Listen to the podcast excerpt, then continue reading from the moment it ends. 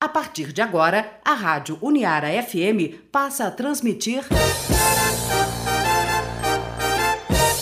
Universidade Aberta, um projeto de extensão do Centro Universitário de Araraquara, Uniara. Departamento de Ciências Humanas e Sociais. Olá, eu sou a professora Luciane Duval e este é o programa Universidade Aberta Odontologia. E hoje eu converso com o Marco Antônio Costa Borges, o Marco Antônio fez mestrado na Uniara, na área de odontologia, e está cursando doutorado na área de biotecnologia.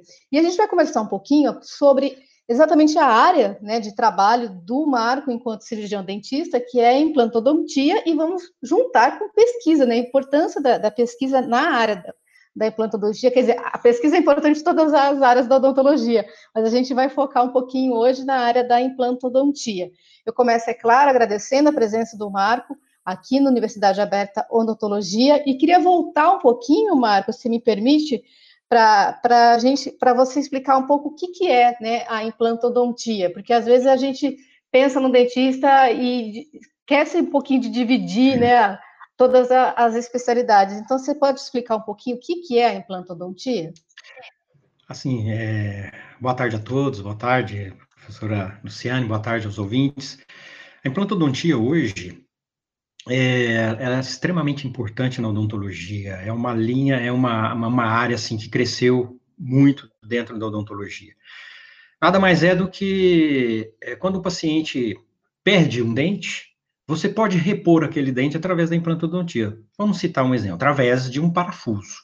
Implantodontia nada mais é do que um pino de titânio, e você insere aquele pino na estrutura óssea, substituindo aquele, aquela raiz dental que você tinha. E ali você coloca um, um dente, é, você é, conecta um dente naquele implante e você reestrutura, você restabelece ali a, a medida, a estética do paciente. Então, basicamente isso aí. Implantodontia é a área da odontologia que trabalha com implantes dentários.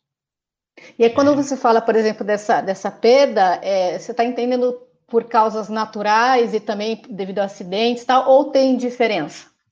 Não, a maioria das vezes a perda dentária ela vem pela por causa da cárie dentária ou problemas periodontais, mas existem acidentes, fraturas, né? O paciente ali muitas vezes morde alguma coisa, quebra o dente, racha o dente no meio, você não tem como recuperar mais aquele dente. Você é obrigado a extrair aquele dente.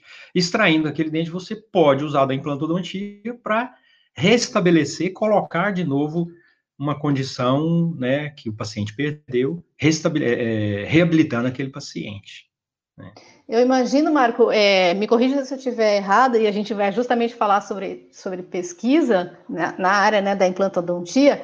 Eu quero acreditar, pelo, pela explicação que você está tá nos dando, que é uma área que acredito que tenha mudado bastante né, nas formas de, de tratamento e de, de procedimento. Mudou. A implantodontia ela vem evoluindo muito. É, vamos lá, há um tempo, quando começou os implantes, os implantes eram implantes eles, vamos falar assim, eram implantes mais só com metal. Hoje nós temos implantes curtos, nós temos implantes preparados com a superfície preparada, é, implantes com a tecnologia, a nanotecnologia, né? Por exemplo, você tem hidróxido de cálcio agregado naquele implante, isso é a nanotecnologia, que falar de nanotecnologia hoje também é muito atual, né?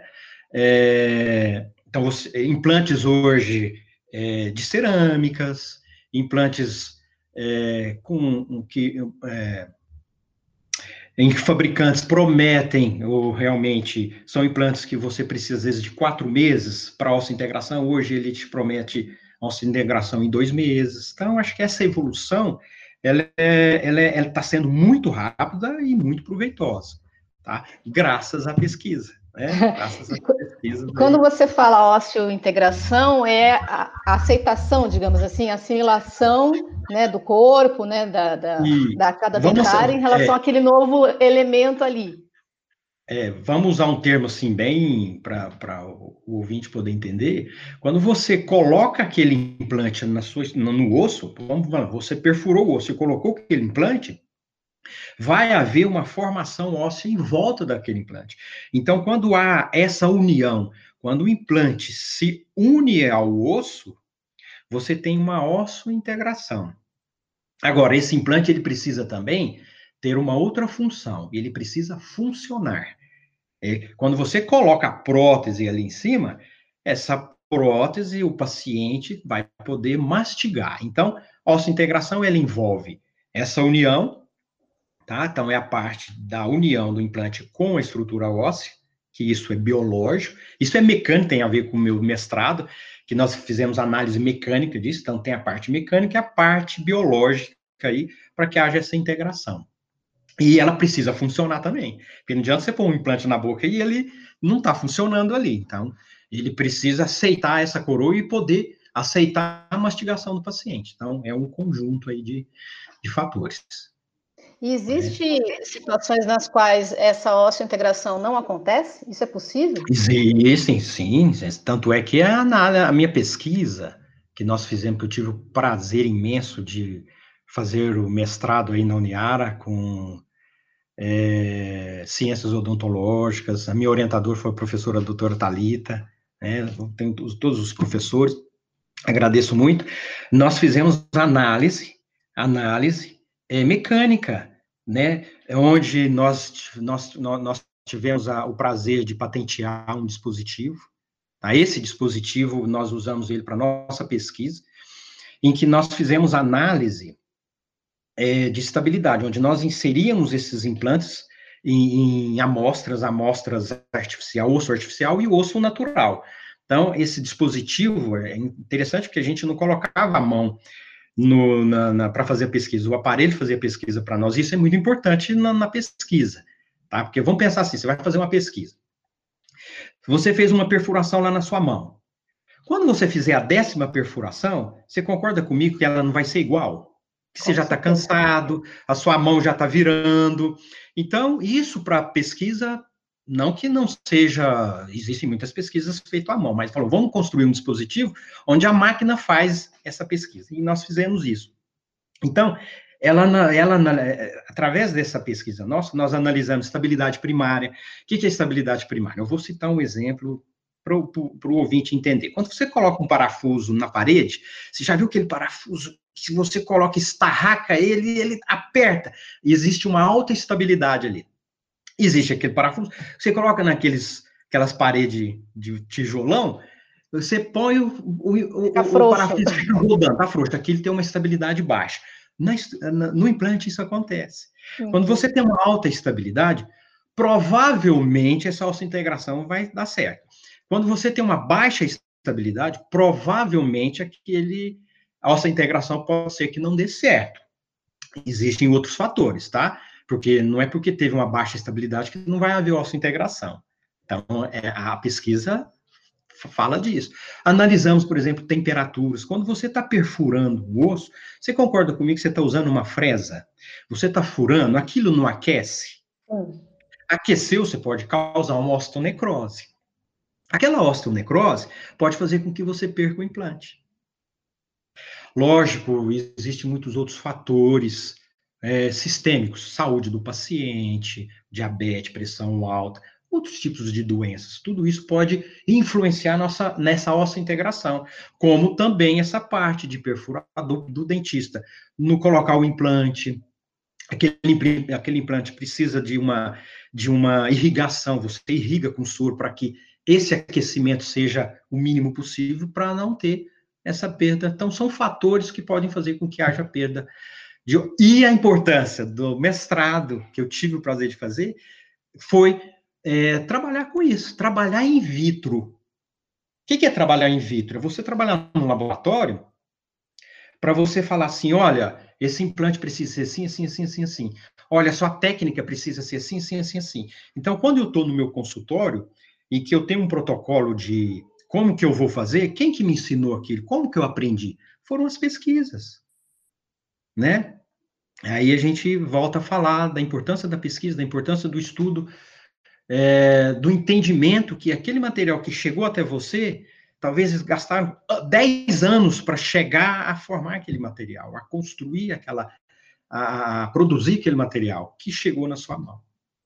Falando nisso, é, pode falar. Justamente eu ia te perguntar sobre materiais, quer dizer, o, o sucesso de um, de um, implante se deve também ao tipo de, de material que é utilizado ou isso é, é, tipo irrelevante no processo? Não, o material é extremamente importante, ela é, é, é, é multifatorial. Você tem, primeiro que precisa ser de titânio, você não pode pegar um implante de cobre e colocar lá, que talvez não vai, a gente mais, a gente tem que pensar na biocompatível, você tem que pensar num, material que você vai inserir no organismo humano e ele não vai te causar uma infecção, uma inflamação, ele, o seu organismo vai aceitar ele. Então, o material precisa ter essas características. E também a questão, é, é não só é, a questão física e mecânica do material também, aquela rosca, aquilo que eu falei para você lá, se você coloca uma hidroxapatita, você faz um tratamento superficial na rosca do implante, isso vai favorecer a ossa-integração? As pesquisas dizem que sim, tá? Então, o material é importante. A técnica de você inserir esse material é importante. Você tem um, vamos supor, você pega lá no seu consultório o melhor implante do mundo, né? Mas você usa uma técnica errada, você vai perder o implante. Então, é um conjunto. O material é extremamente importante. O protocolo de para você inserir aquele material, tá? O paciente, aí entra questões do paciente, as questões de saúde do paciente, então são, são vários fatores aí que o, o sucesso do implante é, é determinado por vários fatores. E também acho que, não sei se me corrija se eu estiver errada, o, o, o pós tudo isso também vai depender muito do como o paciente lida com tudo isso também, né? O uso que ele vai estar tá, vai tá fazendo, né? Se ele eu vou... tipo, ignorar que aquilo tem todo um procedimento, acho que pode dar errado, né? É. Eu paguei, então vai dar certo. Não. Né? Eu fui no melhor dentista do mundo, aquilo vai dar certo. Pode ser que não. Eu vou citar um exemplo. É, talvez até não é engraçado, mas eu acho que é importante a gente falar nisso. Mas eu tinha acabei de fazer um implante de um paciente o paciente, isso ele me contou depois. Ele saiu do consultório e foi, ele, depois eu descobri que ele era alcoólatra e ele não tinha falado isso para mim. Quando nós vamos fazer a anamnese, olha Sim. que importante. Ele saiu do consultório e foi para o bar, ficou lá. Então, e ele perdeu todos os três implantes que eu fiz. E ele foi sincero, falou, Marcos, olha, eu perdi os implantes, mas eu acho que é porque, né? Então, é, por que, que eu estou contando isso? Talvez a gente está citando um exemplo, é, é, você fala, nossa, isso existe? Existe, isso é comum. Então, às vezes, o uso de um cigarro, o uso de bebidas alcoólicas, o paciente que não, você fala para o paciente, olha, toma um anti-inflamatório, toma um antibiótico, é, a sua alimentação, é, passa todo aquele protocolo de, de, de, de para que ele possa fazer no pós-operatório, né? Olha, você deve comer uma comida mais leve, olha, evita, faz sua higienização corretamente, volte daqui uma semana, o paciente some. Ele pode perder o implante. Né?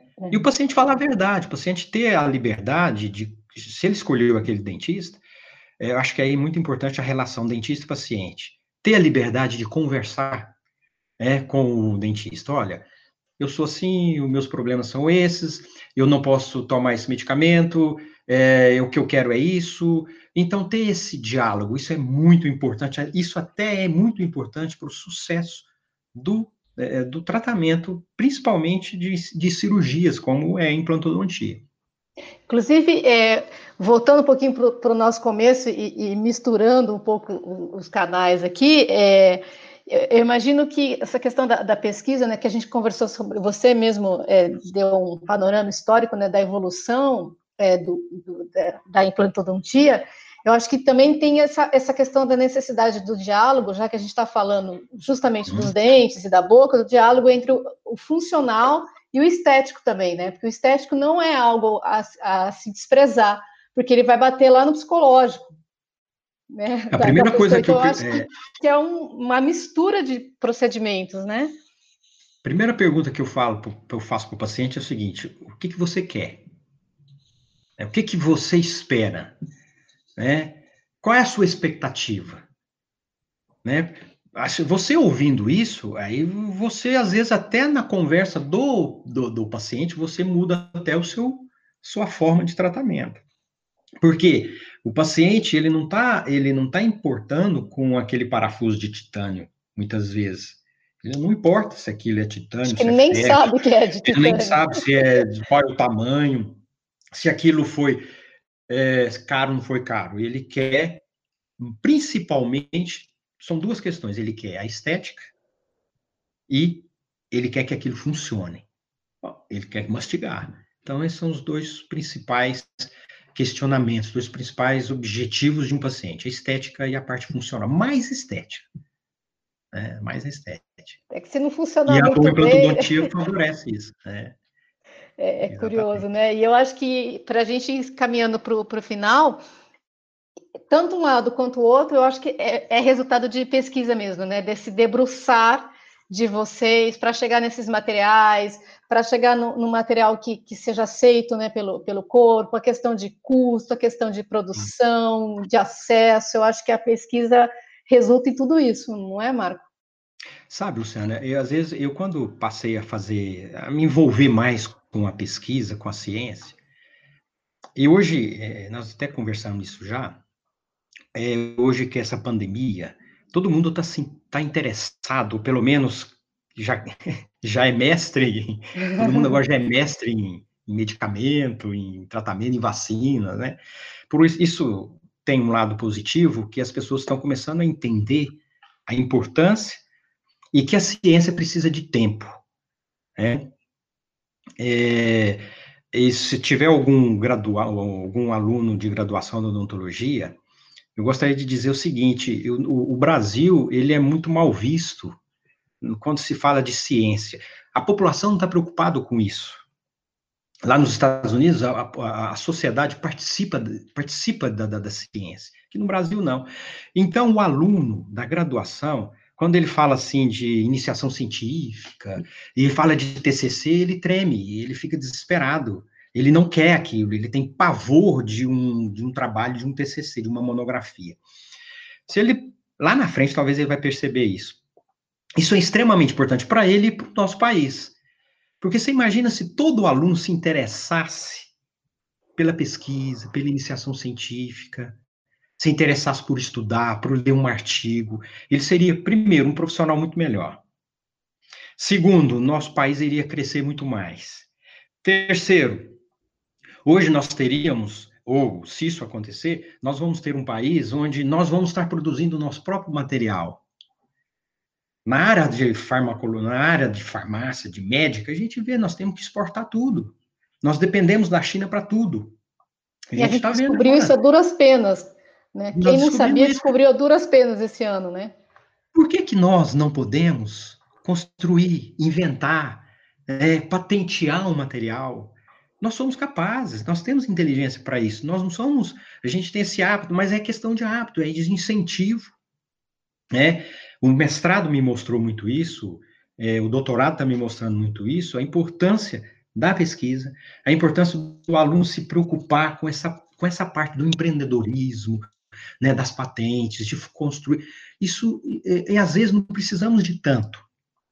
Não precisamos de um milhão de reais para construir. Não, basta uma boa vontade que as coisas vão acontecendo. Então, acho que é, eu gostaria de falar muito isso, chamar a atenção dos estudantes, né? se preocupem com isso. Lá na frente, eles vão ver o quanto é importante profissionalmente para eles, se eles agregarem, seja lá na sua clínica, a ciência, o estudo. Isso vai ser sim. Eu estou falando isso porque eu tenho experiência, tenho 20 anos, 25 anos de profissão e já tenho mestrado e estou com doutorado. Vale a pena você ter os dois ali seguindo profissionalmente. Inclusive, para agora, para a gente terminar mesmo, é, eu ia te perguntar sobre isso, né? Às vezes a pessoa fala, ah, mas não dá, porque eu tenho que trabalhar, como é que faz a clínica, né? Me demanda muito, e de repente você está trazendo uma, uma, outra possibilidade. Então, dá sim, é dá, possível. Sim. Hoje nós temos o próprio mestrado que eu fiz, né? Você não tem que estar lá todos os dias. Né? O, o profissionalizante. Você pode, você vai lá uma, duas, três vezes, quatro vezes no mês, né? Você tem um doutorado que eu estou fazendo, onde eu tenho uma flexibilidade, eu posso estar trabalhando, mas aí é uma questão da gente se organizar. Uhum. Nós temos condições. Né? Só que as, muitas vezes nós focamos, chegamos em casa e vamos fazer outras coisas que talvez não vai ser tão útil para mim. Uma hora que você usar aquilo para o seu benefício, tem, existe, tem condições, tá? Existe condições sim, é, é possível. É, lógico que existem talvez pessoas aí que, um caso à parte, mas eu acredito que 99% das pessoas têm condições sim de agregar a um estudo, né? com certeza. E hoje nós temos recursos, hoje nós temos a internet para isso. Que é coisa melhor daquilo isso que nós estamos fazendo, né? Essa possibilidade, eu posso estar em casa estudando. Verdade. Eu queria mais uma vez, então, agradecer a presença do Marco Antônio Costa Borges, presença em remoto, é bom que se diga, aqui na Universidade Aberta Odontologia, e a gente conversou um pouquinho sobre implantodontia e pesquisa, né? O quanto é importante a pesquisa para todas as áreas, mas hoje a gente focou em implantodontia. Marco, muito obrigada e sucesso nas suas pesquisas, sucesso aí no, no doutorado. Muito obrigada. Obrigado a todos vocês, obrigado mesmo, de coração. Um abraço. A Rádio Uniara FM apresentou Universidade Aberta